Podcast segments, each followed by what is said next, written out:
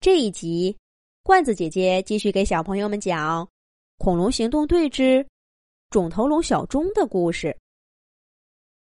肿头龙小钟在放学的路上，听到一个阴森的笑声，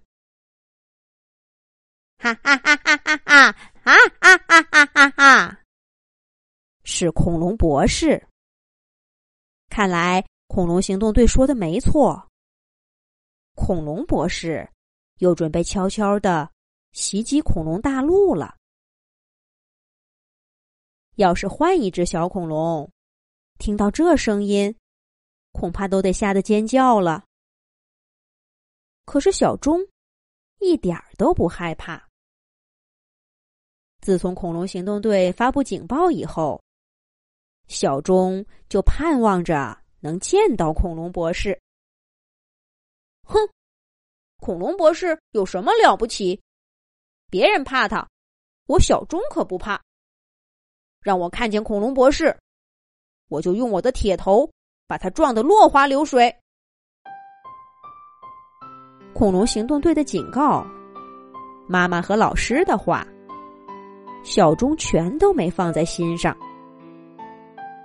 这会儿遇到恐龙博士，小钟不但不躲。反而主动发起进攻。只见他头微微一低，硬邦邦的脑壳向前，朝恐龙博士使劲儿一顶。嘿！恐龙博士愣了一下，还没有哪个小恐龙敢这么硬碰硬的就上来跟他对抗。恐龙博士后退一步，仔细看看清楚。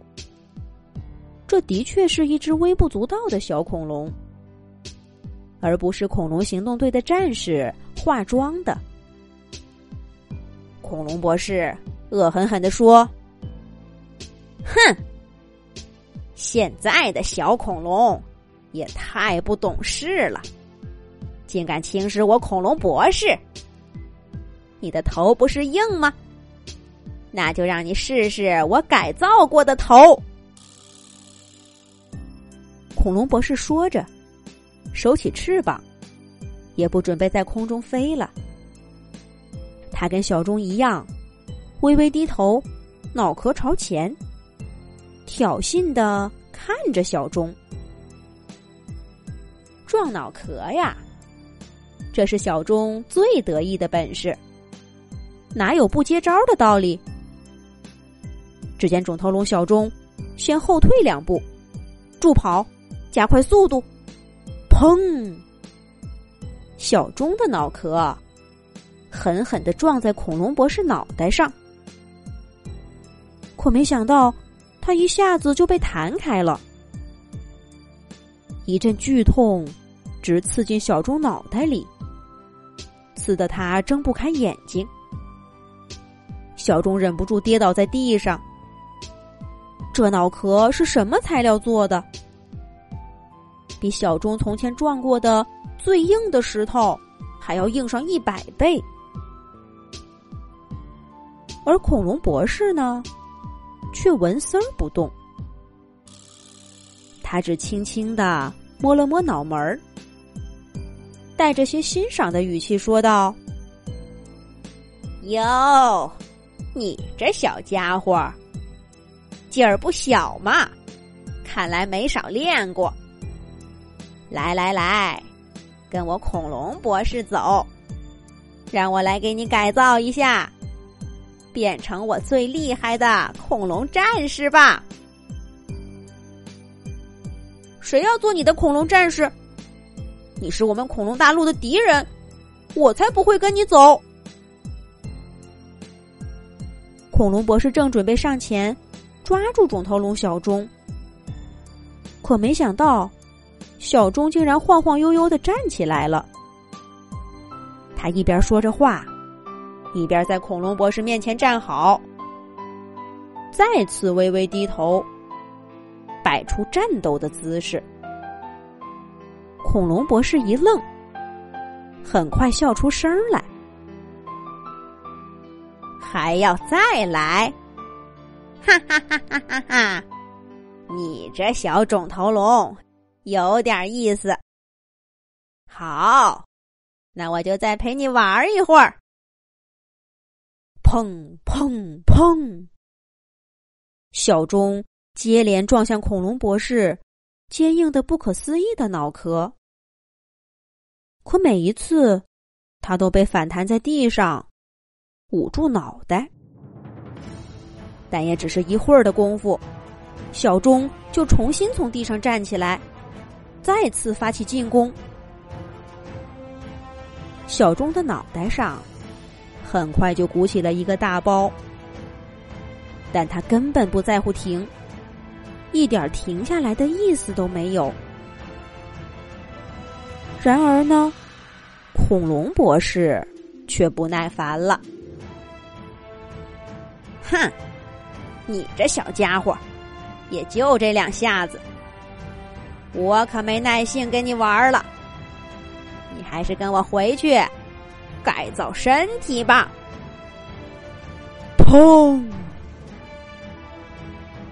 当小钟再次把头转过来的时候，一直没动的恐龙博士轻轻往前一顶脑袋，小钟的头顶。就像受到上万斤重压，一下子给弹出好远，重重的摔在地上，再也没有力气爬起来了。恐龙博士又发出他标志性的笑声，不紧不慢的走到小钟面前，拎起他的脖子，得意的说：“小家伙。”看你这回还有什么本事？乖乖的跟我走吧！哎呦！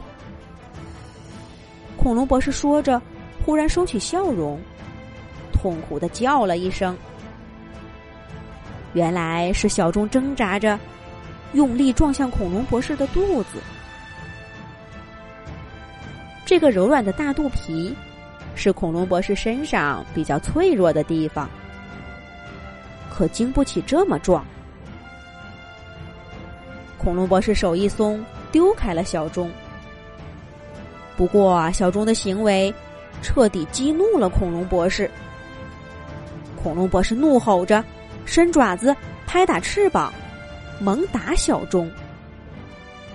刚刚那一撞，用尽了小钟所有的力气，他再也没办法反抗恐龙博士了。这可怎么办呢？住手！住手！我们恐龙行动队来了！就在这个危急的时候，三角龙队长的声音响起了。霸王龙小霸、翼龙飞飞、万龙小智他们都来了，在恐龙行动队的围攻下，恐龙博士。很快落荒而逃，肿头颅小钟得救了。接下来又会怎么样呢？下一集讲。